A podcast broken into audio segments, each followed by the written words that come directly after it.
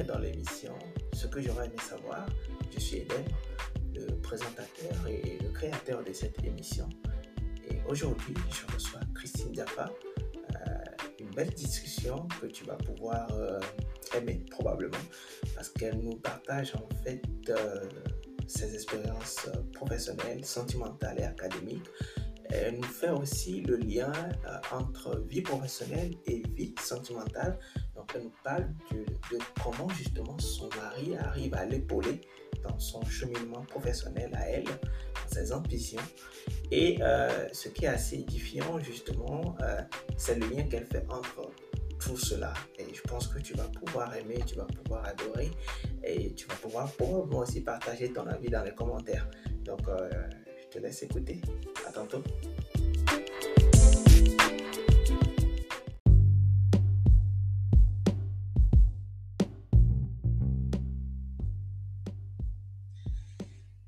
Bonjour euh, tout le monde, bonjour Christine, j'espère que tu vas bien. Bonjour Edem, je vais très bien, merci. Et toi-même?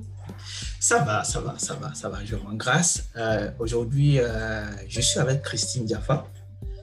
qui va nous partager quelque chose de des choses intéressantes pour ce nouvel épisode de, de, l'émission Ce que j'aurais aimé savoir. vous êtes très bien dans l'émission, vous n'êtes pas trompé, il n'y a pas de souci. Alors, Christine, pense que tu vas peut-être te présenter pour euh, permettre à nos, nos auditeurs de, te connaître. Alors, euh, oui, ce serait pas mal. ce serait pas mal que je me présente. Euh, après, si j'ai mon nom, je pense que ça va être suffisant, non? Je, je, suis Christine Jaffa. je travaille aujourd'hui dans la chefferie de projet informatique, plus particulièrement sur des questions d'intégration, d'intégration progicielle. Euh, alors, je ne sais pas si c'est pertinent, mais enfin, voilà, j'ai un diplôme, un master en affaires et finances internationales. Euh, je me suis lancée dans l'aventure entrepreneuriale il y a 5 euh, ans, 6 bientôt. et à côté, voilà, j'ai toujours été une autodidacte. Donc, euh, je, fais de la guitare, je fais de la peinture, je fais de l'écriture. Euh, j'ai appris le développement web, j'ai appris la data science et euh, pas mal d'autres choses comme ça. Mais en tout cas, je suis une touche à tout. Voilà. D'accord. Mais du coup, tu as fait tes études principalement en France? Non, pas exactement. Alors, j'ai fait mon bachelor au Cameroun. Mais j'étais dans une université euh, dans la partie anglophone du Cameroun, donc on suivait le système américain avec 4 ans pour un bachelor plutôt que 3 ans pour une licence.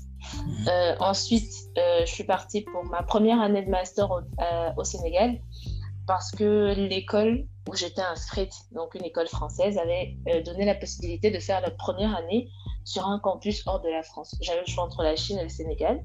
J'étais déjà partie au Sénégal dans le cadre du programme YALI sponsorisé par euh, l'ex-président Obama. Euh, et j'avais beaucoup aimé. J'étais littéralement euh, tombée amoureuse du Sénégal en cinq semaines. Donc, pour moi, c'était l'occasion d'y retourner. Oui, oui, il m'a pas fallu deux semaines pour savoir que le Sénégal, c'était mon pays d'adoption, mon pays de cœur et que j'y allais être attachée toute ma vie. Donc, hmm. lorsque j'ai la possibilité, j'avais le choix entre la France, donc la Chine et le Sénégal. Et j'ai pas réfléchi, je suis partie au Sénégal. D'autres, euh, d'autres auraient choisi la Chine en revanche. Oui, pourquoi pas Peut-être. Hein. Moi, je sais que surtout, pardon, mon Master 2, j'ai, euh, j'ai fait des cours de chinois. Pendant mon Master 2, donc cette fois-ci à Bordeaux, en France, j'ai, j'ai fait des cours de chinois parce que j'avais la possibilité, parce que faisant un Master en affaires internationales, l'école nous proposait d'apprendre euh, une autre langue pour les affaires.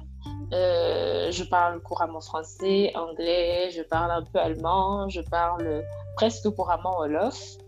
Euh, ah oui? Et moi, je me suis dit, demain, l'aventure avec les affaires, c'est vers l'Asie. Donc, apprendre la Chine, euh, le chinois, pardon, apprendre le chinois, c'était un step, un step important pour être tout simplement une candidate compétitive à la fin de mes études.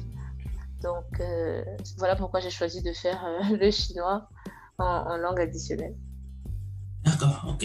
Ah, je crois qu'on a affaire à, une personne qui est complète, si on peut le dire ainsi. peut-être, peut-être. Je suis une fausse polyglotte, c'est-à-dire que j'entretiens je, des conversations avec des mots de base. Et là où ça me dépasse, je mélange d'autres langues. C'est, je pense que c'est comme ça que je fais pour vite apprendre. Mais, mais c'est toujours comme ça que j'ai fait. Hein. Quand je suis arrivée au Sénégal, j'avais des amis sénégalais, alhamdulillah. Donc, euh, je maîtrisais 3-4 mots. Et puis, dans les conversations, je faisais la formulation Wolof, je mettais du français, je mettais de l'anglais, en fonction de comment, comme on dit au Cameroun, ça sort comme ça sort. Donc, ça sortait seulement. Et, euh, et je me faisais corriger. Je me faisais... Et c'est comme ça que j'ai appris à parler Wolof, en vrai. Ok, d'accord. Ok. Bon, ok. on a, on a pas seulement à faire une personne complète, en fait, mais plus que complète. Ok, d'accord. C'est bon, c'est bon, ça va. Merci pour le euh, compliment, Eden. bah, alors, euh, là, euh, je voulais savoir en fait si, donc, en fait, sur le plan académique, est-ce que tu penses mhm. que tu as eu un parcours qui a été bénéfique à ton, ton projet professionnel, tes expériences professionnelles actuelles, etc.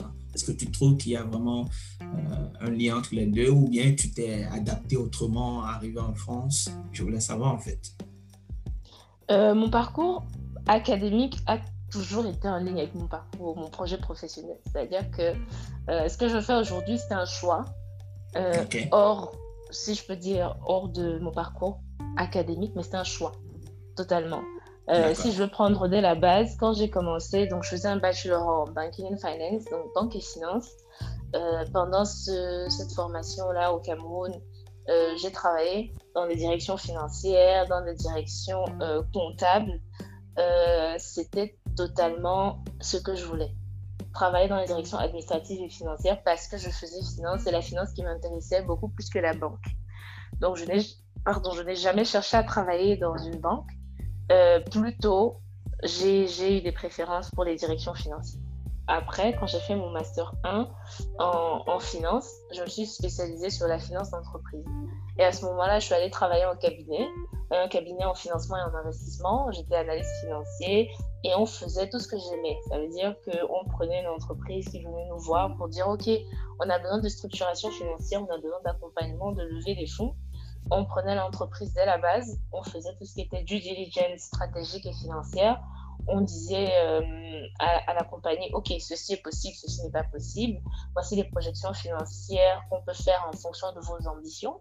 Et aujourd'hui, voici les bailleurs de fonds qui peuvent vous accompagner pour lever vos fonds vraiment ce côté accompagnement all in all, comme on dit, de, bout en bout, euh, était très très intéressant pour moi. Et c'était typiquement ce que j'étais allée apprendre à l'école. Donc euh, euh, on, faisait des études de marché, on faisait ce qu'on appelle des mémorandums d'information, on faisait des projections financières, on faisait des business plans, on, faisait de l'accompagnement aussi à la levée de fonds. Et c'était totalement, totalement ce que j'étais allée apprendre en, en, finance d'entreprise à l'école. Donc en master 2, j'ai délibérément choisi de sortir du carcan de finance typique parce que j'avais un master 1 en finance générale. J'aurais pu faire de l'ingénierie financière, euh, mais j'ai choisi de faire affaires et finances internationales parce que pour avoir travaillé au cabinet, je me suis rendu compte qu'il y avait cette dimension qui me manquait, qui était la dimension euh, commerciale pure.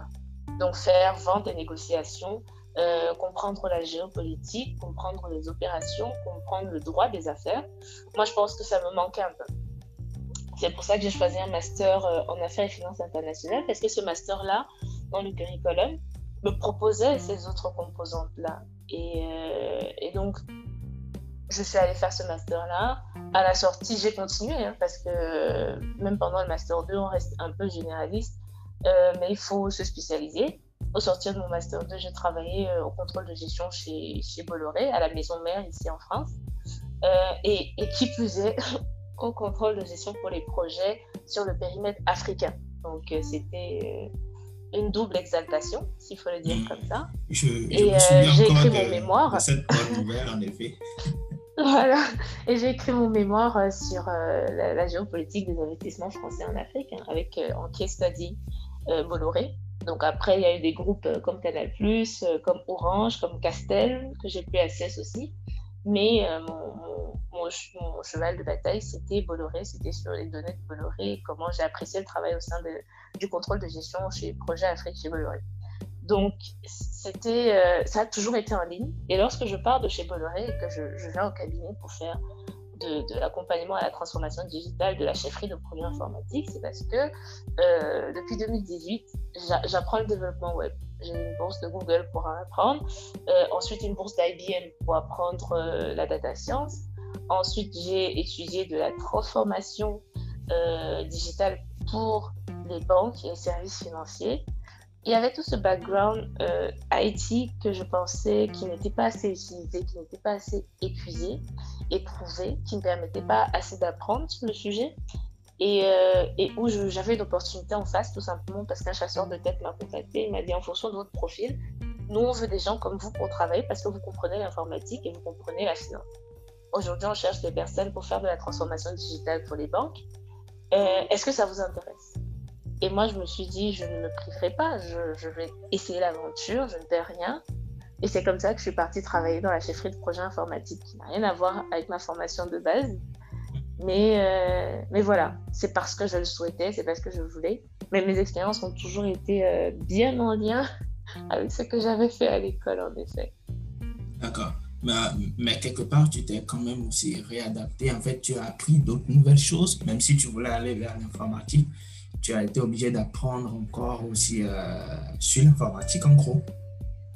Oui, tout à fait, tout à fait, parce que après c'est de gros titres hein, euh, hyper larges en plus quand on dit chefferie de projet informatique. Dans la chefferie de projet informatique, il y a 1550 choses. Euh, il y a surtout apprendre la méthodologie opérationnelle pour gérer un projet. Mhm. maintenant, les projets informatiques ont certaines spécificités dans la méthode de travail auxquels il faut s'adapter, mais c'est ultra large et c'est des projets de transformation digitale qui aussi sont ultra larges, avec des objectifs différents, euh, beaucoup, beaucoup, beaucoup spécifiques euh, en fonction de, comment dire, en fonction du client que tu en fasses, du besoin du client. Donc oui, forcément, je n'ai fait que ça, apprendre et apprendre, et je ne fais que ça encore hein, à date, apprendre, même si je me suis, euh, tu vois, je parle de chaufferie de projets informatiques, j'ai commencé dans la transformation digitale. Aujourd'hui, je suis dans l'intégration euh, progicielle, des choses qui n'ont strictement rien à voir. D'accord, d'accord. Mais là, euh, du coup, euh, est-ce que tu as peut-être euh, des expériences marquantes à nous raconter? Parce que quand je t'écoute, j'ai comme l'impression que tu as vécu beaucoup de choses en fait. oui, en, beaucoup, en très, très peu de temps, j'ai vécu beaucoup d'expériences. Et c'est l'une des choses qui me rend très nostalgique. Je suis quelqu'un d'assez nostalgique. Je suis quelqu'un déjà d'assez sensible à la base. Je, ressens les choses avec les poumons, comme dit souvent ma mère. Ma mère me dit que je ne sais pas, euh, je ne sais pas faire les choses à moitié. Quand je ressens quelque chose, je ressens vraiment. C'est dire. Euh, deux expériences marquantes pour moi, par rapport à mon parcours. Hein, ce c'est pas des expériences euh, académiques professionnelles, mais des expériences marquantes ont été quand j'avais euh, quel âge? C'était il y a six ans, très exactement. La réaction que mon père a eue face à quand je lui ai annoncé hein, que je me lançais dans l'entrepreneuriat, que je, je, je enfin, comment dire, je tenais à ça. Je tenais à rester dedans, je tenais à faire mes classes et mes expériences alors, pour la petite histoire, mon père a été euh, ingénieur pétrolier. Il a étudié ici en France. Il est rentré travailler pour des grands groupes au Cameroun. Il a fini sa carrière euh, bien, bien au sommet de l'échelon. Donc, quand il part, déjà, il part en retraite anticipée. Il s'est dit, j'en ai marre, je veux plus. Il a pris une retraite anticipée, il crée sa boîte. Donc, mon père connaît les rouages de l'entrepreneuriat. Surtout que ma mère a toujours été entrepreneur. Elle a travaillé pendant quelques années à la Citibank au Cameroun et puis elle s'est dit euh, je veux monter mon business parce que je veux pouvoir gérer mon temps comme je le souhaite. Donc mon père sait euh, de quoi retourner l'entrepreneuriat. Il connaît les risques, il connaît les difficultés et surtout il connaît toutes les subtilités. Donc quand je lui dis que je veux faire ça, à l'époque je suis encore étudiante, lui il me dit ok du moment où tu me ramènes de bonnes notes ça me va. Et euh, je continue à lui ramener de bonnes notes. voilà. Je continue à lui ramener de bonnes notes. Ma part du contrat est faite. Sauf que euh, quand, euh, par exemple, je suis. Parce que je n'étudiais pas dans la même ville où vivaient mes parents, parce que je suis partie dans la partie anglophone du Cameroun. Quand j'étais avec eux, j'allais pour mes stages et puis je retournais à mon incubateur pour travailler sur mon projet je faisais des journées de 6h, 23h.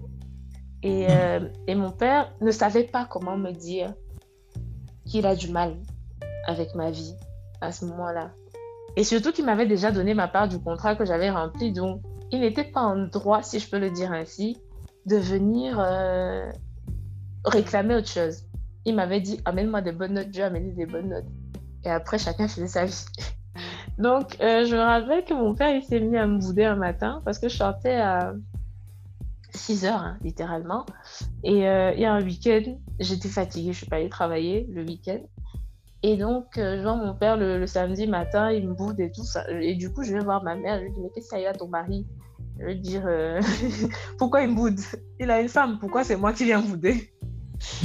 Et ma mère, elle me dit, je sais pas, c'est ton père, c'est pas le mien. Donc, si vous avez un bif, allez gérer votre bif. Moi, je lui dis, mais j'ai pas de bif avec lui. Il, m'a pas reproché quelque chose, mais je sens qu'il me boude. Parce que je connais mon père. Quand je parle à mon père, je sais quand il est content ou pas. Et, euh, et ma mère me dit, bah écoute, va lui demander. Et quand je vais lui demander, je, je trouve au téléphone avec euh, ma grande sœur et mon grand frère, qui eux étaient respectivement au Canada et en France. Et il était en train de leur dire qu'il est fâché de moi parce que je ne lui fais plus son café au lait. Alors, mon papa aime beaucoup le café, mais avec l'âge, il a dû commencer à diluer son café. Et euh, dans la maison, il estimait que je suis la seule qui sache doser le lait dans son café. Quand les autres doses, c'est soit trop peu, soit pas assez, soit il y en a trop. Et, moi, je me dis, OK, en fait, donc, tu me boudes parce que je ne fais plus ton café. Qu'est-ce que je suis censée comprendre? Et c'est après, quand il a fini de parler avec mon grand frère et ma grande soeur, eux, ils m'appellent et me disent non, c'est juste que n'a pas du mal avec ton rythme actuellement parce qu'il se dit euh, tu as 17 ans, tu es étudiante et, tu sors le matin à 6 h, tu rentres à 23 h. Si c'est la vie que tu as à 17 ans, il a peur que tu prennes un rythme et surtout des habitudes de travail qui peuvent être nocives avec le temps. Et je me suis dit, ok, je vais, je vais essayer de slow down. En vrai, je n'ai pas essayé. Hein. Mais je me suis dit dans mon cœur, et j'ai dit à mes frères et sœurs, bon, je vais essayer de slow down et tout. Mais quand je rentrais euh, dans la ville où j'étudiais, je continuais à travailler comme une forcenée. Et euh, la vie lui a donné malheureusement raison parce que j'ai fait un burn-out l'année qui suivait. Et euh, je me suis retrouvée évanouie donc dans la ville où j'étudiais. c'est un ami à moi, un très bon ami à moi, et à l'époque mon associé, qui appelle mes parents et qui leur dit ah, euh, il y a Christine qui a eu telle chose et tout machin. mon père, il a failli euh, tirer une balle, quoi. a tiré une balle en mode j'ai dit à cet enfant, je lui avais dit, pourquoi il nous fait ça? Et euh, je me rappelle, j'ai eu ça en juin. non, j'ai eu ça en, en décembre. Ça arrivait en décembre. Il a rien dit. On m'a soigné. Je suis rentrée à l'école. Je ne me suis pas améliorée. Et j'ai eu ça une seconde fois en juin. Mais la fois de juin, juillet, pardon, il était tellement vénère. Quand je suis sortie d'hôpital, il m'a mis dans la voiture, il m'a emmené, comme on dit chez nous, au village. Parce que je suis originaire de l'ouest du Cameroun. Donc, il a une maison dans l'ouest du Cameroun avec plein de terrains où c'est juste des plantations autour et tout. Il m'a direct emmené euh, au village. Il m'a dit Tu restes là. Euh, t'as plus droit au téléphone, t'as plus droit à l'ordinateur, machin et tout. Enfin, c'est surtout parce que les médecins aussi avaient dit qu'il fallait que je me déconnecte. Donc, euh, pour lui, c'était une punition. Pour moi, c'était un repos hein, bien mérité. Pendant une semaine, il m'a déconnecté de tout. Et euh, c'est une des, une des plus belles preuves d'attention et d'amour, en tout cas, que j'ai déjà reçu de mon père. Parce que mon père, c'est quelqu'un de très expressif comme moi. Tu as, tu as dû le remarquer, je bavarde beaucoup. c'est parce que je suis très expressive. Et mon père, euh, mon père, pareil, c'est quelqu'un qui, quand il est content, il le montre. Quand il n'est pas content, il le montre. Mais cette, euh, cet épisode-là est resté euh, ancré dans ma tête, en fait, parce que je me suis dit, euh, malgré comment les choses se passent, il, veut me protéger. Il veut, il veut garder un, coin de, santé, un coin de, comment dire ça, je ne sais pas, mais il, essayait juste de protéger ce que j'étais, la valeur que je représentais et de se dire euh, on va pas juste la laisser euh, travailler comme une forcenée comme ça. Surtout qu'à l'époque, mon père avait beaucoup de mal à comprendre parce qu'il prenait soin de moi. Et, moi, j'ai dû lui expliquer à plusieurs reprises que je, me suis lancée dans l'aventure entrepreneuriale, pas pour le gain financier. Il y avait du gain financier, merci Seigneur. Mais euh, c'était pas ma première motivation derrière, en fait. Donc, euh, voilà. Euh, ça, c'est pour la première expérience. La seconde, c'était, elle est beaucoup plus courte parce que beaucoup plus récente et, et, encore en cours. La seconde expérience, c'est c'est le, le, soutien de mon mari au quotidien, de mon ambition. Parce que aujourd'hui, on est dans une société où tout est exacerbé, où tout est déformé. On est dans une société où on est féministe ou on n'est pas féministe. On est dans une société où il y a beaucoup de patriarcat, on revendique beaucoup de choses. Et, euh, et, on est dans une société surtout où ce, n'est pas comme on me l'a dit, mais c'est que je l'ai expérimenté. Beaucoup d'hommes ont euh, vis-à-vis -vis de moi un problème avec mon mode de fonctionnement, professionnel en tout cas parce que euh. je suis quelqu'un de très passionné. Donc, que ce soit pour le travail ou pour mes projets entrepreneuriaux, quand je me lance dans une aventure, je me lance et je ne fais pas semblant de me lancer. Mhm. Donc, il peut arriver que dans la configuration, euh, je manque à l'appel physiquement. C'est-à-dire que quand, tu es avec une femme, tu as besoin de, la sentir sur un minimum de choses. Et je ne suis pas toujours la plus présente parce que j'ai le nez euh, dans mes affaires, dans mes projets. Donc, il m'est arrivé que des hommes me disent littéralement, des collaborateurs, hein, qui ne peuvent pas, ils peuvent tout simplement pas avec une femme comme moi. Ou même il m'est arrivé que un homme me fasse des avances quand je les repousse et me disent euh, oui c'est pour ça en fait qu'on ne drague jamais les femmes comme vous, vous faites peur à tout le monde. Et moi de me dire euh, frère je, je t'ai pas. Est-ce que je t'ai violenté? Je t'ai fait quoi? Genre, pourquoi tu es méchant? Et, euh, et, du coup, je me suis mariée récemment. Je me suis mariée traditionnellement d'abord, il y a neuf mois. Et j'ai emménagé avec mon mari à notre retour du Cameroun pour notre mariage traditionnel. Et depuis lors, il, il m'a vu faire, il m'a vu travailler, il m'a vu m'investir. Il, il, était là quand, à 6 h du matin, j'étais déjà devant mon PC. Et il était là quand, à 20 h il fallait qu'il ferme mon écran, sinon j'allais pas bouger. Euh, il m'a vu manquer à l'appel potentiellement sur un certain nombre de choses qu'il aurait voulu peut-être. Euh, il n'a jamais exprimé de négativisme par rapport à ça, mais je, je suis, euh, je suis éblouie tout simplement d'avoir un homme qui, qui, a compris que le fait que je sois une femme ne, dénature pas l'ambition que je puisse avoir. Le fait que je sois une femme fait que je suis d'abord humaine, donc, à certains moments, je peux être fatiguée. À certains moments, je ne vais pas faire certaines choses. À certains moments, je ne vais pas abonder dans ton sens, tout simplement parce que je suis fatiguée, parce que je travaille, parce que j'ai des objectifs à atteindre, parce que voilà. Et, moi, je suis. Euh, c'est ce qui devrait être la norme. Et je suis vraiment très contente d'être aux côtés d'un homme comme ça, parce que demain, je pourrais dire à mes filles euh, si un homme essaie de vous mettre des bâtons dans les roues déjà dès le début professionnellement, c'est que c'est un homme dont vous devez vous méfier. Et je pourrais leur parler avec preuve à l'appui. Je pourrais leur dire à tel moment, votre père a fait telle chose par rapport à tel projet parce que moi, mes projets, mes ambitions. À tel moment, je me suis mise en retrait aussi par rapport à votre père parce que tel ses projets, ses ambitions. À tel moment, j'ai un projet conjoint avec, ton, avec votre père et voilà ce que j'ai fait, voilà ce que je n'ai pas fait, voilà comment est-ce qu'on s'est entendu. Mais pour moi, c'est chaque jour une très très belle expérience d'être avec un homme qui, qui te voit te battre et surtout qui te soutient quand tu te bats. Tout simplement. Bah, en tout cas, c'est très édifiant, en fait, les, les, deux expériences marquantes que tu as racontées, surtout la deuxième, euh, qui me parle à moi parce que je suis un homme, probablement. Euh, c'est surtout le fait de voir qu'il existe des hommes pareils. Parce que souvent sur les réseaux sociaux, on a comme l'impression que tous les hommes sont machos. Genre euh, que tous les hommes euh, n'abondent pas dans le sens de leur femme, qui sont toujours infidèles. Qui... En fait, tout ce qui est négatif, en fait, c'est les hommes. Et tout ce qui est positif, c'est les femmes, tu vois. Sur les réseaux sociaux, c'est ce qu'on voit, en fait. Et même lorsqu'on lit certaines publications de, de, certaines féministes, c'est ce qu'on a, mhm. c'est ce qu'on a l'impression de voir, en fait. Alors que mhm. dans le vécu, de beaucoup de femmes, on voit quand même qu'il y a des hommes qui sont là, qui sont présents, mhm. qui accompagnent leurs femmes. Mais on n'en parle pas assez. Et ça, honnêtement, le fait de, de t'entendre le dire ouvertement, honnêtement, je pense que c'est bien. C'est le genre de choses qu'il faut pouvoir partager en fait, aux autres. Pour qu'il pour qu'il y ait aussi des jeunes demoiselles qui ont peut-être 18-19 ans qui puissent se dire, ah oui, au fond, il y a des hommes bien. Il y a aussi des hommes bien, mais il faut faire attention, tout simplement, comme tu l'as dit dans ton conseil, si un homme ne te pousse pas déjà au début professionnellement, il veut, il veut te détruire en quelque sorte, il faut faire attention. C'est-à-dire que quelque part, ça, bon, comme on dit, euh, voilà, lorsque le fruit doit être mûr, tu, le sens venir, quoi, tu vois. Et si c'est pas, voilà, et si, et si tu vois que ça ne le fait pas, tu le sens aussi, tout simplement.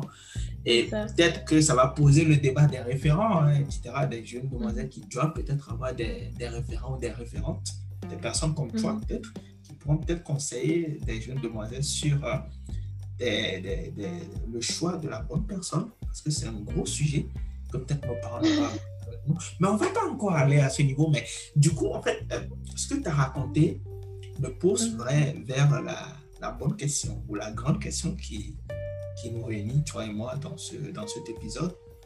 Mm-hmm. Parce que là, on a comme l'impression que tout est rose, en fait. Mais j'aimerais euh, euh, ce que tu aurais aimé savoir et que tu n'as pas su attendre. Et qu'est-ce que ça aurait changé dans ta situation actuelle en fait?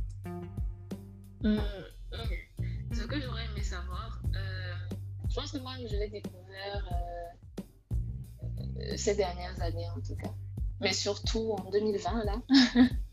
Ce que j'aurais aimé savoir, c'est que on n'a pas apporté la charge mentale des attentes sociales. C'est très bien dit comme ça, mais c'est très messy en vrai. Euh, on n'a pas à embrasser les attentes que la société a de nous. Dans mon cas, quand je parle de société, je parle de famille. Parce que euh, grâce à mon parcours, hein, ou à cause de mon parcours, j'ai toujours été entourée de gens ou de personnes qui ne, qui ne me posent pas de conditions. Euh, je n'ai personne dans mon cercle qui va me dire je vais arrêter d'être ton ami si tu n'es plus successful. Je vais arrêter d'être ton ami si tu fais X ou si tu fais Y. Encore que j'aurais des gens comme ça dans mon cercle, je les aurais balayés du revers de la main et basta.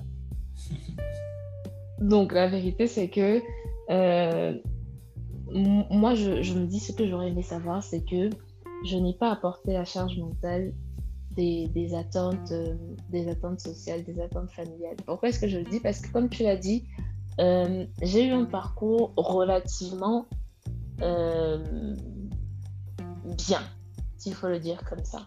Je ne sais pas si c'est l'adjectif euh, adéquat, mais j'ai eu un parcours académiquement, ça a toujours été évident pour moi. Je n'ai jamais eu à fournir de gros efforts malgré mes multiples projets. j'ai pu étudier normalement, tout simplement j'ai pu, euh, euh, je sais pas, faire des projets, me faire de l'argent sur le côté, bâtir une réputation aussi avec mon travail, bâtir une réputation euh, positive auprès des personnes avec qui j'ai travaillé, bâtir une réputation intéressante aussi auprès des cercles de professionnels dans lesquels j'ai évolué. Et, et ça a toujours été, entre guillemets, je sais pas comment dire, mais quelque chose d'évident s'il faut le dire ainsi. Donc, pendant tout ce parcours-là, entrepreneurial, le parcours académique, le parcours professionnel, les choses se sont toujours dessinées et, et, et, se sont toujours enchaînées les unes après les autres. Euh, quand je finissais mes années de, de, bachelor, de licence en français, je savais déjà où j'allais faire mes stages. Quand je terminais un contrat avec un client, euh, pendant, euh, quand j'ai commencé dans l'entrepreneuriat, je savais déjà quel était mon prochain client. Je suis partie du Cameroun en claquant la porte à un contrat bien juteux euh, à une multinationale, par exemple. quand je suis arrivée au Sénégal, en finissant mon année, mon semestre de cours, je savais déjà où j'allais faire mon stage. J'ai terminé mon stage, c'est tellement bien passé que quand je suis partie en France, l'entreprise a continué à travailler avec moi pendant six mois en contrat à distance. Pour te dire à quel point, pour moi, les choses ont toujours été plus ou moins évidentes quand j'y mettais du mien pour, euh, pour produire de la qualité. Euh, après mon, Master 2, euh, je pense que je suis arrivée en France en septembre pour fréquenter. en février, j'avais déjà signé pour commencer en avril pour mon stage de fin d'études.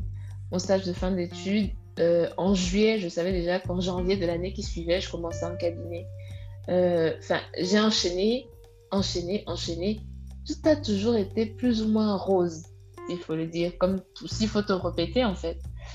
Et dans tout le parcours, on ne se rend pas compte de l'image qu'on se forge de soi-même, mais surtout de ce que les attentes autour de nous produisent sur nous-mêmes. C'est-à-dire que moi, quand je, ramenais mes bulletins à, mon père, à ma mère, à mes frères et mes soeurs, parce qu'on a un groupe de famille, euh, je ramène un 16 de moyenne. C'est La réponse, c'était euh, Bien joué, Christine, on ne s'attendait pas à moins de toi. C'est-à-dire que déjà dans l'expectative, vu que tout ce que tu as toujours, été fait, toujours fait est bien, tu ne connais pas l'échec, s'il faut le dire comme ça très simplement. Je ne connaissais pas à quoi ça ressemblait l'échec. Euh, pareil, j'ai rencontré mon mari il y a cinq ans. Euh, à l'époque, lui savait déjà plus ou moins ce qu'il voulait parce qu'il a six ans de plus que moi. Euh, moi, je, lui ai clairement dit, hein, ma priorité, c'est mes études et mon projet ma start-up qui est en cours, si tu es prêt à t'aligner avec ça, tant mieux. Mais vraiment, si tu veux commencer à, me mettre des bâtons dans les roues, il n'y a pas moyen. Moi, je lui ai dit très clairement. Et on a commencé à sortir ensemble. Et à un moment, je me suis rendu compte que la situation, la relation euh, empiétait sur mes études. Je trouvais que j'avais pas assez de temps pour faire mes études, mon business et lui. Et automatiquement, je lui ai dit, je pense que il faut qu'on se sépare parce que tu empiètes sur mes projets. Très clairement. Donc, j'ai toujours été dans une situation où je cultivais l'excellence et tout ce qui me pouvait m'éloigner de l'excellence, je les enlevais tout simplement de la, de, de, je veux dire, du, picture, de l'image globale. Et je pense qu'à ce moment-là, mon mari, il a très bien compris. On est resté amis pendant un bon moment. Il a très, très bien compris. Et par après, on a, on a repensé la relation et on s'est remis à être ensemble. Mais très clairement, euh, j'ai toujours été dans un environnement où mes choix étaient compris, ma culture de l'excellence était comprise, donc je, ne savais pas à quoi ressemblait le vrai échec. Pour moi, dans mon business, par exemple, perdre un client, déjà que je n'ai eu aucune, euh, j'ai jamais eu de feedback de client, totalement insatisfait, dégoûté par mon travail et tout. Donc, même perdre un client parce qu'un contrat non renouvelé, pour moi, c'était pas un échec. C'était pas ça un échec. Et, euh, donc, comme je disais, en 2020, euh, j'ai commencé à travailler dans un cabinet. Au moment où la crise du Covid arrive, euh, je suis encore en période d'essai. Et ce que qu'ils ne nous disent pas, c'est qu'ils ont prévu un plan large de, de terminaison des périodes d'essai et de tous les stages de fin d'études avec promesse d'embauche. Donc, à l'issue de ma période d'essai, euh, en juin, il m'informe que en fait, il n'y a pas les périodes d'essai pour des raisons économiques. Ça, pouvait se comprendre parce que après, euh, je suis dans un cabinet, business is business.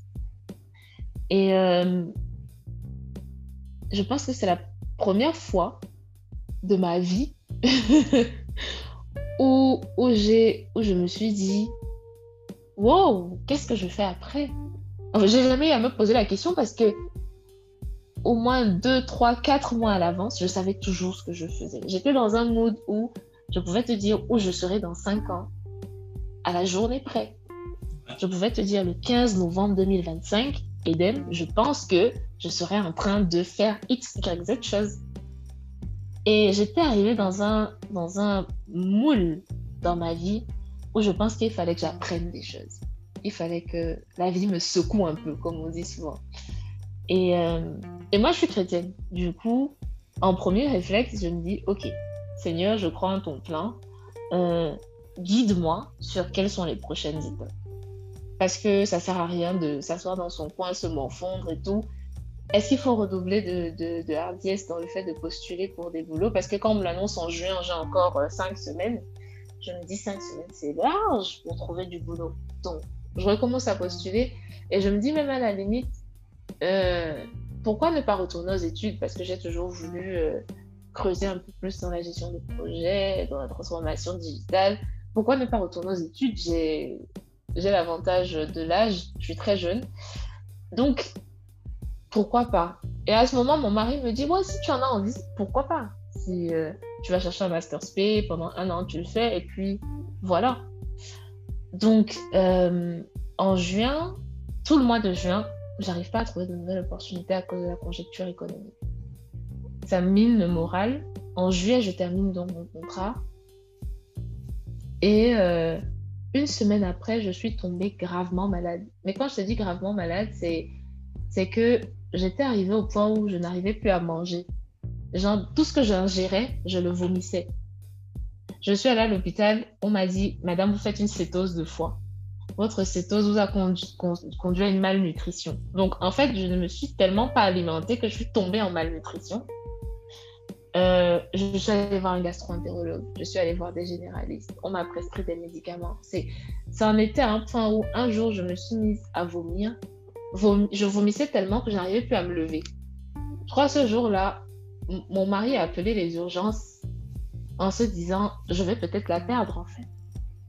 Il ne comprenait pas ce qui se passait. Et à ce moment-là, moi non plus, je ne comprenais pas que c'était des manifestations physiques d'un état d'esprit où je ne sais pas à quoi ressemble l'échec. J'étais tellement choquée que mon corps a choqué.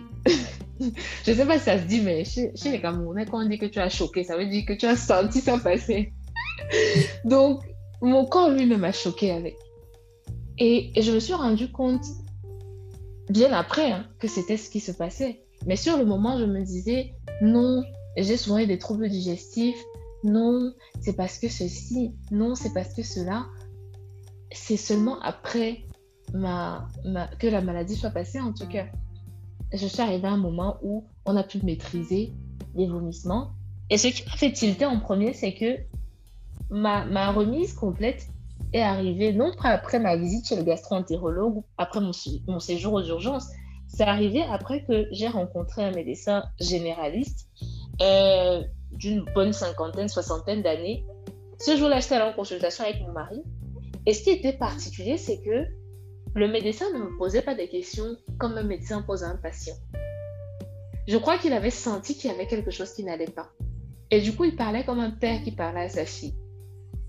En général, ici, euh, c'est bien connu, hein, quand tu vas dans, dans, des hôpitaux, le plus de clients, ils ont le mieux pour eux, c'est donc les consultations, c'est 5 à 15 minutes, taf taf et tout. Le monsieur a fait près de 45 minutes de consultation. J'avais l'impression d'être un psy. Parce qu'il me demandait comment je me sentais. Pas seulement physiquement, mais comment je ressentais les choses. Et à ce moment-là, je me suis dit, peut-être mon mal-être n'est pas une cause physique, mais psychologique. Et, mon deuxième clignotant, c'est quand mon, deuxième grand frère parlait avec ma mère, parce que ma mère était hyper inquiète. Euh, deux de mes trois grands frères vivent ici en France. Donc le second, euh, elle l'a appelé un jour et lui dit, mais je, ne, comprends pas la situation de Christine. Surtout que pendant ce laps de temps-là, euh, j'ai trouvé la force quand même d'aller me marier. Je suis sortie de la mairie, je ne, je ne marchais plus droite par exemple. je pense que c'est l'une des expériences que mon mari racontera à nos enfants. Quand je vais le faire chier, quand je vais faire des caprices, il va dire que la femme, si que vous voyez assise là, qui est en train de vous bouder aujourd'hui, c'est une femme que, que j'ai littéralement tenue par la main pour aller voir monsieur le maire parce que la pauvre femme ne pouvait plus marcher. Mais du coup, en fait, littéralement. Les, les, attentes sociales, au fond, tu aurais voulu les contrôler? Pas du J'aurais voulu que qu'on me dise en fait plutôt que que l'échec existe. J'aurais voulu ne pas avoir dans mon subconscient cette euh, cette je sais pas comment dire cette appréhension de l'échec parce que je ne, je ne connaissais pas l'échec. J'aurais voulu qu'on me dise à quoi ça ressemble quelque part. J'aurais voulu que mon père me dise par exemple quand j'avais peur pour toi, c'est parce que je savais à quoi ressemblait l'échec, je savais ce que ça pouvait représenter comme des gringolades psychologiques.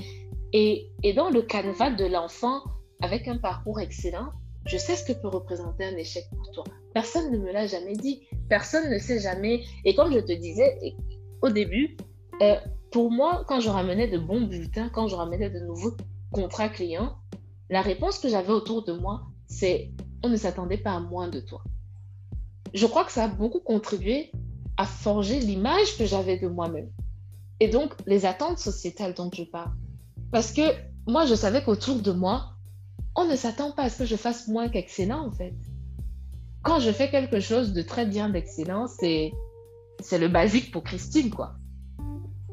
Donc, à aucun moment, dans ma tête, je n'ai la case possibilité d'échec. En fait, je n'ai la case possibilité que ça ne se passe pas bien. Possibilité que le, courant, le courant s'inverse. Donc, je suis restée et mon subconscient a tellement mal accueilli la nouvelle que mon corps a fait un rejet. Mon corps a fait un rejet à l'échec. Mon, subconscient n'assimilait pas le fait que je n'avais pas de travail, que je postulais sans succès et que j'étais toujours face à des gens. Je, parlais à des recruteurs, je passais mon CV à des gens expérimentés qui me disaient Christine, ton CV est parfait, c'est une question de temps. Sauf que dans le ton CV est parfait, c'est une question de temps. Il y a quand même que je suis sans emploi. Je ne connaissais pas cette situation. Après, mes business que je gère sur le côté ou, ou autre, oui, ça c'est quelque chose. Mais je n'avais jamais connu littéralement la situation d'échec. Et je pense que ça a été fortement forgé par l'image que j'avais de moi-même, qui est une image donnée par la société autour de moi. Parce que Christine, c'est l'amie qu'on va voir, parce qu'on sait qu'elle a potentiellement réponse à beaucoup de choses. Euh, Christine, c'est l'enfant qui excelle à l'école. Christine, c'est la compagne qui comprend et qui s'exprime. Christine, c'est... Voilà, il n'y a, pas de Christine qui fait face à l'échec. Et c'est avec le temps que je me suis rendu compte que ça a été fortement encouragé par l'image que la société avait de moi, l'image que la société me renvoyait et les attentes que tout le monde avait de moi parce que on ne s'attendait pas à moins qu'excellent venant de Christine. Et j'ai été alitée pendant un mois parce que mon cerveau n'a pas, n'a pas compris en fait. Mon cerveau s'est dit comment est-ce que Christine peut échouer? Et c'est à ce moment-là que je me suis recentrée sur moi, que je me suis recentrée avec Dieu. Et c'est le message qu'il voulait me faire passer. C'est un message euh, d'humilité, c'est un message d'apprentissage, mais c'est surtout un message où les attentes ou du moins ce que je, je me dis qui sont les attentes de la société autour de moi, ne doivent pas interférer dans la manière dont j'apprécie la vie, dont j'apprécie les situations. Ça a été hyper compliqué en fait de porter la charge mentale de tout ça parce que quelque part, je me disais, comment je fais pour échouer? En fait, c'était surtout ça la question que je me posais. C'était, je ne peux pas être aussi excellente, je ne peux pas faire que du travail excellent et jouer. Ça ne fait pas sens, c'est pas logique. Donc, c'était ça, en fait, mentalement, c'était insupportable. Et c'est à ce moment que mon corps a fait ce rejet, parce que mentalement, je ne, pouvais pas concevoir, en fait, d'être dans l'échec. Donc, ce que j'aurais voulu savoir, c'est ça. Hein. c'est chacun son parcours, chacun ses, standards, chacun, voilà. Mais à aucun moment, je ne me suis dit, je ne dois pas porter cette charge mentale. La charge mentale de Christine qui fait tout bien ne doit pas devenir le reflet de qui je pense être ou ne doit pas altérer comment je, je me sens en situation de non-excellence, en fait vois très, très, très bien. Et je trouve vraiment très, très édifiant ce que tu viens de partager. Euh, je pense que c'est la situation d'un certain nombre de personnes. D'abord, des personnes qui sont peut-être aînées de leur famille aussi, ça arrive, mhm.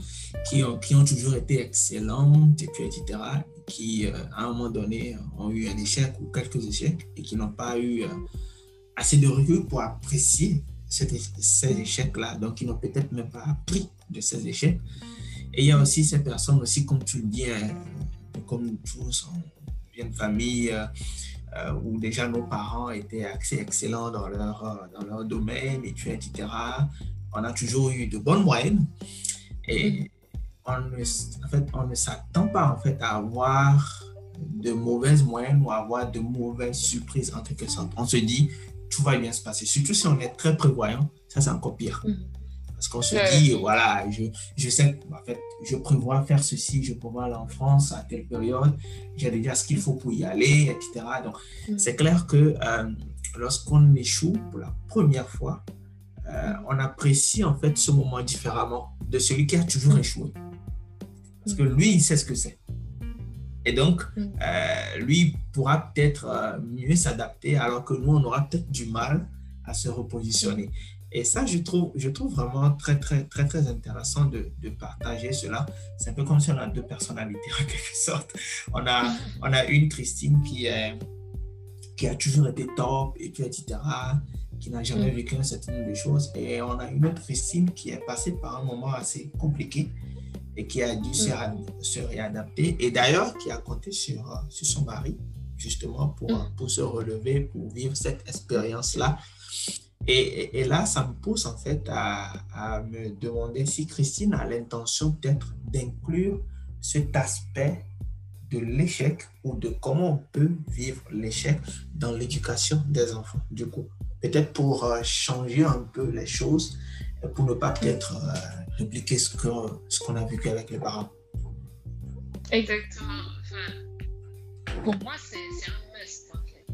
Et quelque part, moi, je n'ai pas...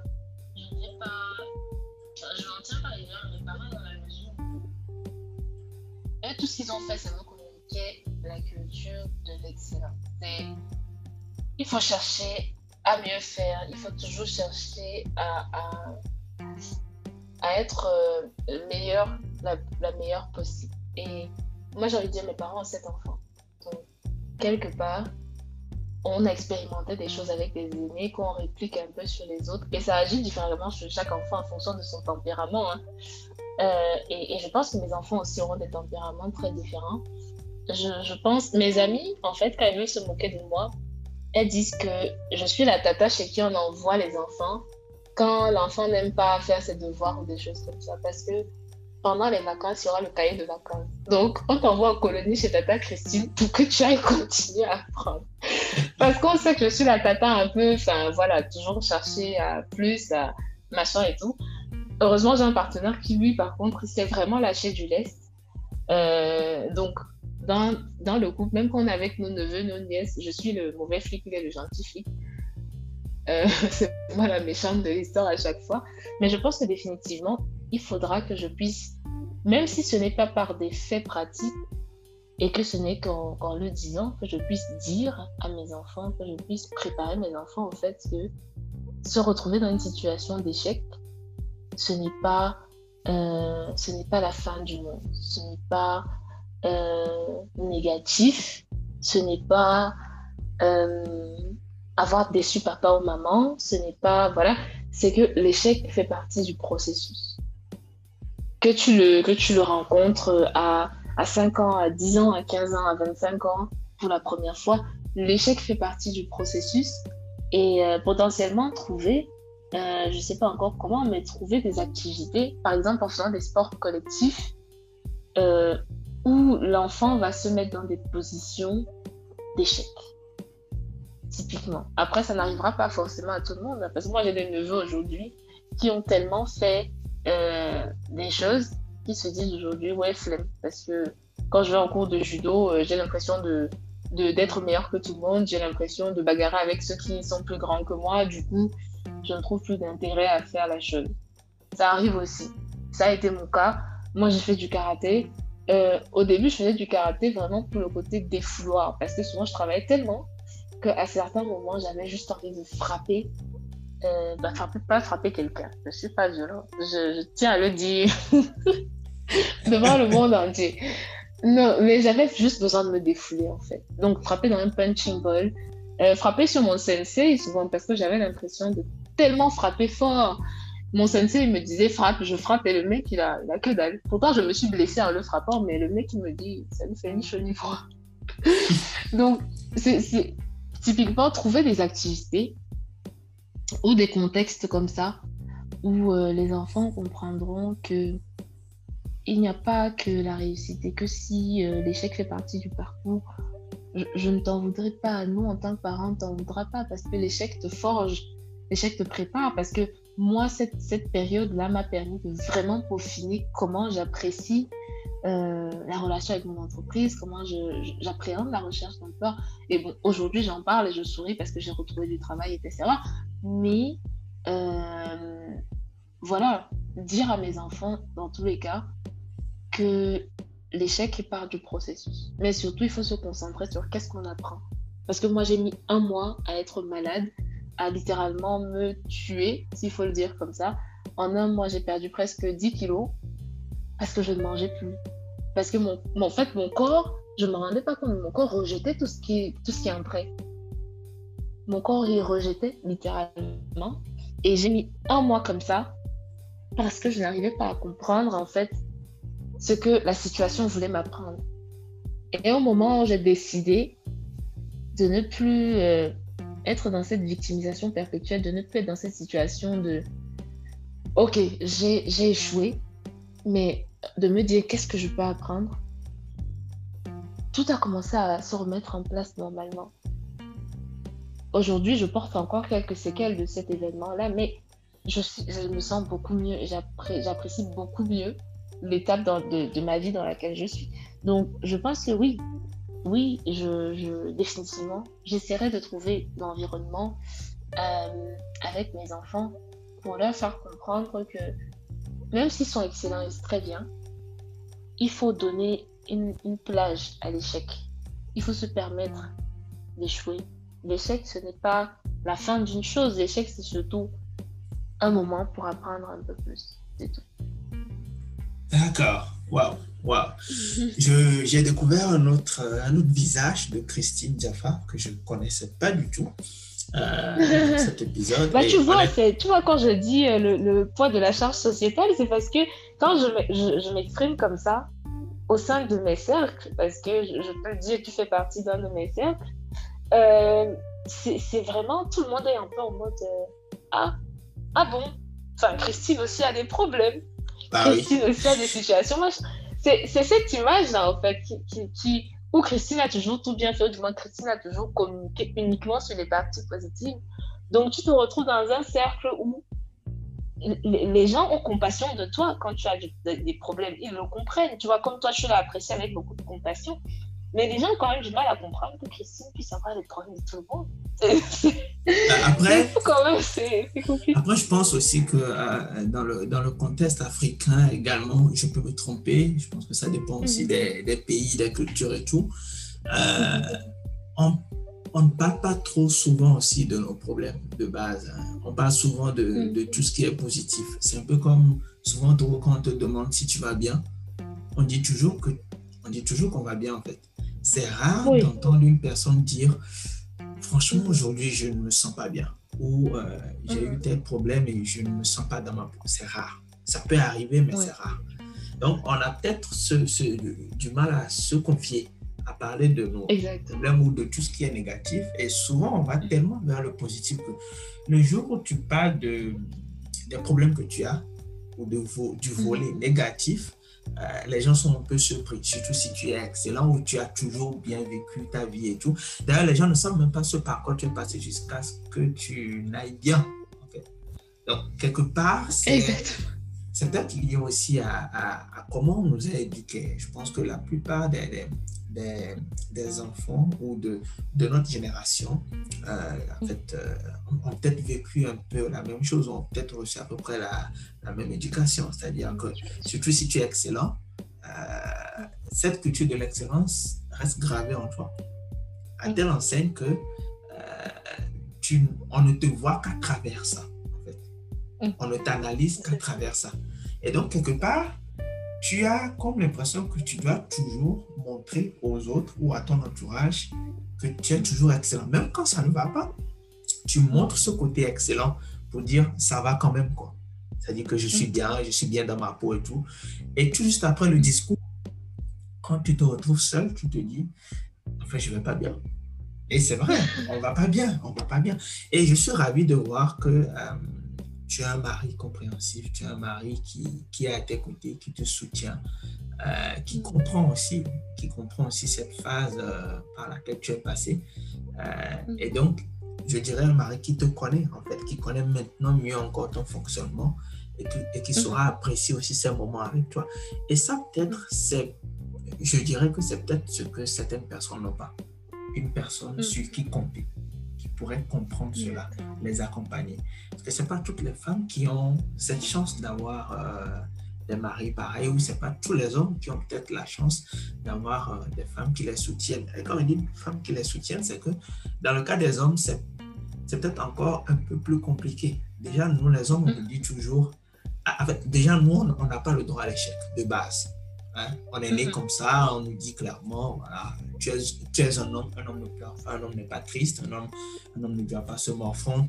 Euh, voilà, je peux, je peux continuer pendant, pendant 10 ans, mais on ne, on ne finira pas. Quoi. Un homme ne doit pas, ne doit pas, ne doit pas, ne doit pas.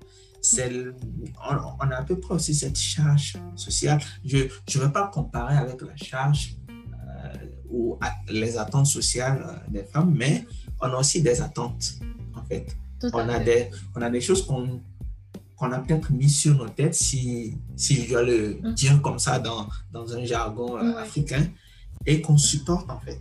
Et qu'on n'a pas le droit de dire qu'on ne va pas bien. C'est quand un homme le dit, c'est un peu comme si euh, c'est un aveu de faiblesse. C'est ça. Et donc, quelque part, quand tu parles de, ton, de ta situation, euh, je me dis, oui, mm. quelqu'un qui est toujours excellent, lorsqu'il dit ou lorsqu'il expérimente l'échec et qu'il en parle, c'est un peu comme si cette personne avouait que oui, moi aussi, je peux tomber. Mais il faut avoir une dose d'humilité pour pouvoir le dire en fait ouvertement. Et c'est pour ça que j'apprécie vraiment ce que, ce que tu viens de partager, franchement. Moi, je dis souvent, vous les hommes, vous avez souffert parce que vraiment, affaire de tu peux pas, tu peux pas, tu peux pas. Ça a été. Euh, moi, j'ai beaucoup vu autour de moi, enfin, surtout dans les cercles d'entrepreneuriat, tu vois des hommes qui se décarcassent et qui cherchent parce que ils ne peuvent pas rentrer à la maison sans rien. Parce que qu'ils soient mariés ou qu'ils vivent en famille, autour d'eux, on ne comprend pas quand comme tu n'arrives pas. Tu n'y arrives pas. Alors que tu es un humain, en fait, tu as le droit. Moi, personnellement, j'en ris souvent avec mon mari, mais euh, très sincèrement, je lui ai dit euh, le jour où moi je gagne assez pour nous deux, barre-toi lance-toi dans, fully dans ton entrepreneuriat, dans nos investissements. Comme ça, tu peux dormir quand tu veux, tu peux voyager quand tu veux, tu peux faire ce que tu veux. Mais moi, j'ai dit à mon mari, ça ne me pose aucun problème que le jour où je gagne assez pour nous deux, que lui se lance dans une aventure euh, beaucoup plus risquée, ou tout simplement qu'il prenne un temps pour lui. Hein. Qu'il prenne un temps pour lui. Si, si me dit, OK, pendant un an, enfin, j'ai envie de rien foutre, je vais être homme au foyer. Je veux faire le petit déjeuner des enfants. Euh, je veux aller les chercher à l'école je veux leur dire de parler moins fort quand tu dors. Enfin, je lui ai dit, j'ai pas du tout de soucis. C'est après, je, te le conseille totalement, c'est pas dans mon éducation. Ça, ça par contre, ma mère m'a toujours appris à être très très euh, compassionate, à montrer beaucoup de compassion vis-à-vis des gens, beaucoup de compréhension. Mais c'est pas, elle, elle allait pas me dire, le jour où tu seras marié, euh, quand tu gagneras assez pour deux, dis à ton mari de faire ce qu'il veut de sa vie tu vois, même si elle, elle, elle, n'aura potentiellement pas de problème avec ça, tu vois, c'est pas, pas quelque chose qu'elle m'aurait dit spontanément en mode, euh, euh, voilà, oui. tout simplement. Et je pense que oui, vous, les mecs, vous avez, euh, vous avez peut-être cette, cette charge-là. Je ne sais pas s'il faut dire charge du patriarcat, hein, mais où on vous attend en tournant. Ouais. On vous attend en tournant avec beaucoup de choses et où ce serait très mal vu qu'un homme ne fasse rien. Et c'est vraiment dommage. C'est vraiment dommage. Moi, en tout cas, à mes amis, à mes frères et, à mon mari, en tout cas aux hommes qui m'entourent, je leur dis à chaque fois qu'ils n'ont pas apporté euh, le poids du monde sur leurs épaules. Enfin, je pense que c'est pour ça un peu aussi que quelque part, nous les femmes, nous les femmes, je prends mon cas particulier, hein, on se débrouille, on se machin et tout. Parce qu'avec la conjoncture économique aujourd'hui, si mon mari perd son boulot, ça, il a la grâce d'être à un poste stratégique où, où la, crise n'a pas affecté les affaires. Mais euh, à supposer qu'il perdait son boulot en même temps que moi je le perdais, je ne lui aurais pas fait ressentir une, quelconque euh, redevabilité parce qu'il est l'homme et qu'il a perdu son boulot. Enfin, c'est un humain aussi. Hein. C'est juste, euh, juste dommage. Mais on, on, a, on apprécie avec le temps parce que je vois que ça évolue, parce qu'il y a de plus en plus de femmes qui comprennent et de plus en plus de femmes qui accompagnent aussi. en effet. En tout carcan, euh, où la femme, euh, l'homme doit tout apporter ou de machin et tout. Moi, par exemple, l'un de mes, l'un de mes jokes favoris, c'est parce que moi j'ai toujours été ultra indépendante, donc j'attendais très très peu matériellement de mon mari. Euh, avec la crise économique et malgré le fait que je perds mon emploi, j'ai pu m'assurer quand même des revenus qui font que j'attends toujours pas de lui matériellement, euh, où je continue à dire, ok, la première chose quand je perds mon emploi, c'est, il me dit, mais euh, aujourd'hui, on va vivre sur un salaire, je ne vais plus te demander de contribuer aux charges de la maison à la hauteur de ce que tu contribuais. Et moi, de lui dire, mon ami, ton problème avec moi, c'est ouf. Je fais ma part, tu fais ta part, voilà on a toujours été très ouvert sur nos finances. Hein. Et euh, lui ai dit, si ça ne va pas, je te dirai, mais à date, je continue à assumer mes responsabilités. Donc, ça, c'est quelque chose où euh, je n'ai pas toujours attendu de lui. Et où, par exemple, quand je me moquer de lui, je lui dis, ah chérie, je vais me faire des ongles. Il faut que tu, faut que tu payes pour ma manucure. Parce que mon mari était persuadé pendant un an que je payais mes manucures avec sa carte de crédit. Il vérifiait pas.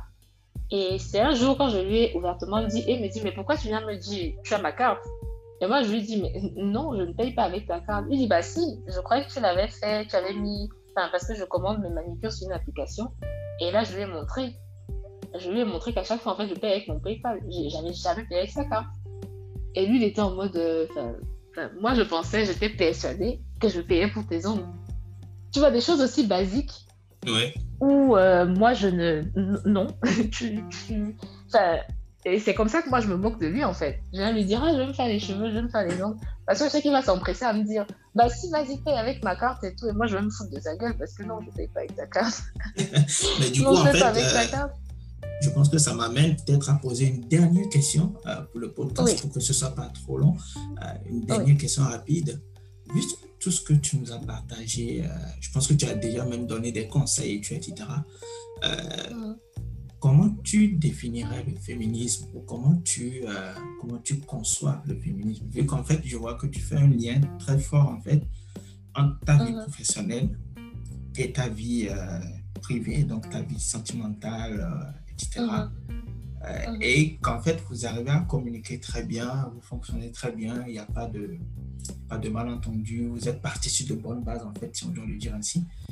Et mm. lorsque tu vois un peu tout ce que certaines personnes partagent sur le féminisme aujourd'hui, comment toi, tu t'alignes par rapport à ça? Et, et, du coup, j'espère que, en fait, ça ne, ça ne dérange pas aussi ton mari et tout, etc. Je ne sais pas trop comment tu, tu arrives à, à te restructurer par rapport à tout ça. Ok. Euh, déjà, il y, a une partie qui est vraie, c'est qu'on est parti sur de très bonnes bases parce que au-delà de, de l'amour du mariage, c'est mon pote. C'est vraiment que je me fous de sa gueule comme il se fout de la mienne. Donc on arrive à se dire certaines choses très facilement. Mais ce n'est pas pour autant qu'il n'y a pas de malentendu. C'est, il m'est déjà arrivé de bouder mon mari pendant une semaine. On est dans la maison, on se regarde en chien de faïence et je ne lui touche pas deux mots par jour. Mais c'est arrivé, c'est arrivé une fois. Ça fait cinq ans que je le connais, c'est arrivé une fois. Et, et c'est vraiment que c'est surtout pendant le temps d'ajustement parce que même la Bible le dit, le faire aiguise le fait. Quand vous vivez ensemble, je pense qu'il y a un temps où il faut s'habituer à l'autre, il faut comprendre le fonctionnement de l'autre et où l'autre fait souvent certaines choses. Tu as envie, mais tu te rappelles que tes parents n'ont pas accouché le meurtrier et tu te dis bon, mieux je me tais, mieux je me tais parce que je risque de faire quelque chose ici. Mes parents vont dire qu'ils ne savent pas où ça a commencé avant d'arriver. Mais euh, Comment est-ce que je m'aligne par rapport à la définition aujourd'hui du féminisme? Je ne m'aligne pas du tout, dans la mesure où je pense que chacun a une, définition bien précise du féminisme, hein, de comment il conçoit le féminisme, de comment est-ce qu'il apprécie le féminisme. Et je pense que dans toute chose, comme dans toute chose, il y a des extrémistes. Il y a des personnes qui vont dans un sens ou dans l'autre et euh, qui ne représentent pas forcément euh, l'idéologie. Moi, pour moi, le féminisme aujourd'hui, ce serait euh, de se battre pour avoir une, pas forcément une égalité, parce que même en tant qu'humain, physiquement, physiologiquement, nous ne sommes pas égaux. Mais pour avoir une certaine équité des droits, euh, moi, je me vois mal avec euh, mon parcours euh, à 40 ans, postuler pour être, je, dis n'importe quoi, directrice du conseil technologique de la BAD, la Banque africaine de développement, et que à, à, compétences égales, on, choisit de prendre un homme parce qu'il est un homme. Moi, je le vivrais très mal. Personnellement, à ce moment, je, je, lèverais ma voix pour parler d'un manque cruel d'équité envers les candidats. Maintenant, qu'on me dise, il a plus d'expérience que vous. Euh, il a plus d'années d'expérience que vous. Il a mené des projets beaucoup plus significatifs que vous. Des choses comme ça. OK. Mais qu'on me dise, non, lui, on l'a pris parce que c'est un homme, c'est un poste de management. Donc, on suppose que parce que c'est un homme, il fera mieux. Ça, ça, passe pas. Donc, moi, je pense qu'aujourd'hui, le féminisme, en, premier, c'est ça. Pour moi, c'est de se battre pour des, des opportunités égales pour tout le monde se battre pour un environnement où euh, les femmes peuvent avoir de l'ambition aussi bien que les hommes, parce que ce sont d'abord des êtres humains. Les deux sont dotés d'un cerveau, les deux sont dotés d'une intelligence, et même si l'intelligence euh, des femmes est connue pour être beaucoup plus émotionnelle que celle des hommes, il n'en demeure pas moins que ça reste de l'intelligence et qu'avec, elles font des preuves extraordinaires quand on les met à des postes où elles doivent, elles doivent être. Donc, mon combat en premier par rapport au féminisme, c'est d'abord une question euh, professionnelle. Après, c'est une question aussi euh, sociale, parce que des, femmes qui se font battre, des, femmes qui se font avorter par leur mari ou des choses comme ça, c'est dur. C'est socialement très dur. Des jeunes filles de 12 ans qu'on envoie en mariage parce que ce sont des filles, c'est très, très, très dur à porter. Donc ça, je le comprends. Maintenant, quant à dire aux gens euh, ce qu'ils font dans leur vie de couple, qui lavent les marmites, qui essuient le sol, qui bercent l'enfant ou qui machin, sous couvert du combat féministe. Moi, je me désolidarise tout à fait de, cette partie-là parce que je pense qu'on n'a pas à dire aux gens ce qu'ils font dans leur foyer. Au Cameroun, on dit souvent que il ne faut pas mettre ta bouche dans les choses de deux personnes qui se sont déjà venues. Tu ne peux pas voir un homme avec sa femme. Tu n'es pas là la nuit avec eux. Mais c'est toi qui veux leur dire non, parce que tu es l'homme, il faut que tu ramènes plus que la femme. Non, parce que tu es la femme, il faut que tu essuies le sol plus que l'homme. Tu ne peux pas. Tu n'étais pas là quand ils étaient nus. Donc, ne t'en mêle pas. Donc, autant il y a ce, combat euh, social euh, pour la condition de la femme, il y a ce combat professionnel, autant pour ce qui est de l'activité des gens, de ce qu'ils veulent faire dans leur foyer, de machin et tout, écoute, je me concentre sur mon mariage, sur mes enfants à venir et chacun fait ce qui lui plaît. Vraiment, que Dieu vous garde. Le reste là, que Dieu vous garde. D'accord. Merci beaucoup, Christine. Euh, oui, je pense aussi que bah, peut-être au pire des cas, euh, comme tu l'as dit, peut-être éduquer les enfants justement sur le plan des droits humains, tout simplement, mhm. pour que voilà, lorsqu'on a des enfants, un petit garçon et une fille, pour que les deux sachent qu'ils ont les mêmes droits, etc., qui, qui peuvent prétendre aux mêmes opportunités.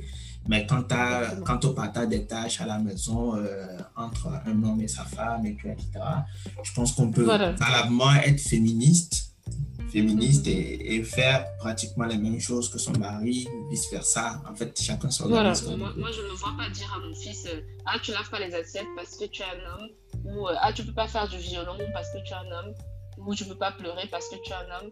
C'est, je pense que c'est dur. C'est surtout priver l'humain qu'il est de faire ce qui lui plaît. Et, ça, je ne le vois pas le faire. D'accord, d'accord. En tout cas, merci beaucoup, Christine. Je pense que euh, on est arrivé à la fin de cet épisode. Et franchement, j'ai beaucoup aimé le, le partage. Euh, je pense qu'on a beaucoup appris euh, sur plusieurs aspects d'ailleurs, éducation, profession, euh, vie sentimentale, vie familiale à venir évidemment, et puis, etc. Mm. Et aussi comment éduquer ses enfants. Mais bon, on n'est pas allé en détail, mais je pense quand même qu'on a une petite idée de, de, comment tu te positionnes par rapport à ça. Et surtout, ce, ce, que tu aurais aimé savoir, qui est justement l'échec, euh, et comment on peut le ressentir. Et ça, je pense que c'est vraiment très, très, très, très important d'en avoir parlé. Merci beaucoup à toi pour, pour, le temps que tu nous as consacré. Peut-être un dernier mot et puis on, on dit au revoir à tous ceux qui nous écoutent. Euh, bah déjà, merci beaucoup pour l'invitation. ça m'a fait, ça m'a fait rigoler quand tu m'as, invité sur le podcast parce que je sais qu'on en discute toujours entre guillemets en inbox, on échange de points de vue et, euh, et, et, du coup, spontanément, je me suis mise à rire. Je me suis dit, ah, Eden, il va appuyer mon ventre pour me faire tout dire, tout dire pendant le podcast. Euh, un petit mot, enfin, juste rappeler à tous ceux qui me suivent. Après, je pense que c'est pas quelque chose qui soit propre à, à l'âge dans lequel je me trouve. Ça peut arriver euh, qu'à 40, 50 euh, ans, on se rende pas compte, hein, mais qu'on porte encore la charge sociale des attentes, la charge mentale, pardon, de certaines attentes sociales. Juste rappeler qu'on n'a pas à porter cette charge. On, a le droit à l'échec. On a le droit de faire des choses pas comme d'habitude. On a le droit de faire des choses différemment. On a le droit de sortir des canevas euh, de base prédéfinis. Et, euh, et, même quand on est habitué à ne faire les choses que bien, il peut arriver que les choses ne se passent pas comme on le souhaite. Donc on a, on a droit à tout ça. Donc euh, merci une fois de plus pour l'invitation. Et puis, bah, au revoir. Hein. Merci beaucoup pour tous ceux qui nous ont écoutés. et n'hésitez pas à faire des retours à Eden je sais qu'il viendra se foutre de ma gueule après avec, mais pas grave. N'hésitez pas de faire des retours à Edel euh, sur vos impressions, sur vos partages, sur vos avis par rapport à, à ce sujet. D'accord. En tout cas, merci beaucoup à toi. Et s'il y en a qui veulent contacter Christine sur les réseaux sociaux, pas de souci. Euh, vous pouvez facilement la trouver en ligne, surtout avec ses, ses nombreuses expériences. Elle sera très facile à retrouver sur Google, donc euh, il n'y a pas de souci, ou sur LinkedIn. Donc euh, voilà. merci beaucoup, Christine, et on se dit à tantôt. Merci beaucoup, Edem. À tantôt.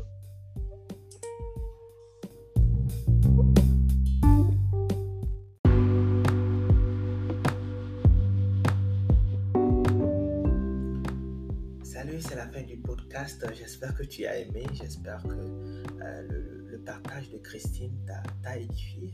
Euh, elle nous a parlé quand même de, choses euh, assez intéressantes, de comment son mari l'épaule justement dans, dans, son cheminement, de comment son mari l'a épaulé aussi hein, dans, dans, ce qu'elle a vécu, l'échec. et je pense que beaucoup de personnes sont confrontées aux, aux attentes sociales que ce soit venant de la famille ou de la société en général. Lorsqu'on a de très bonnes moyennes à l'école, on se dit, euh, voilà, c'est fini et tout. Alors qu'il y a d'autres choses et finalement, en fait, on vit pour les autres si on ne fait pas attention. Et ce que je veux dire aussi, c'est que Christine nous montre l'importance de pouvoir parler de certaines expériences à nos enfants pour les préparer en quelque sorte. Je pense que c'est ce qu'il faut vraiment, vraiment retenir de, ce, de cet épisode. J'espère que ça t'a été utile. Elle nous a quand même parlé de quelque chose d'assez intéressant aussi. Pas seulement le, la façon dont les hommes peuvent être euh, des, des, conjoints extraordinaires, parce que dans son cas, c'est le cas. Désolé pour la tautologie. Euh, mais elle nous a aussi partagé euh, sa vision du féminisme. Et je pense que c'est aussi, c'est aussi important d'en parler euh, dans la société dans laquelle on vit. Je pense qu'il est très important de lutter pour les droits des femmes. Je pense d'ailleurs que nous tous nous sommes concernés. Mais je pense qu'il faut faire attention aussi au... Euh, en fait, il faut, avoir des limites aussi. C'est-à-dire que euh, c'est c'est normal de pouvoir donner son avis sur un certain nombre de sujets, mais c'est très compliqué de pouvoir ordonner aux femmes, par exemple, comment est-ce qu'elles doivent se comporter dans leur vie de couple. Et je pense que justement, euh, on parle de la liberté de la femme, des droits de la femme, mais je pense que chaque femme est libre justement de vivre sa vie de couple comme elle l'entend. Mais ce qu'il est important de, relever, euh, euh, c'est l'éducation qu'on doit donner aux enfants. Filles ou garçons, on doit pouvoir leur inculquer qu'il est important de respecter les droits des autres. Parce qu'on est un garçon qu'on ne doit pas respecter les droits des femmes. C'est pas parce qu'on est une fille qu'on ne doit pas respecter le droit des hommes. Et aussi parler des opportunités. Tout le monde a droit aux mêmes opportunités, quel que soit justement le genre. Et je pense que c'est très important. Alors, je vais m'arrêter là. J'espère que tu as vraiment aimé. J'espère que tu vas pouvoir le partager aussi aux amis, euh, aux camarades, aux collègues. Euh, parce qu'il y a beaucoup de leçons justement dans ce podcast et je sais que tu en es très conscient. Alors, je te laisse là. Euh, on se dit à tantôt pour euh, le prochain épisode. C'était Edem et c'était l'émission Ce que j'aurais aimé savoir.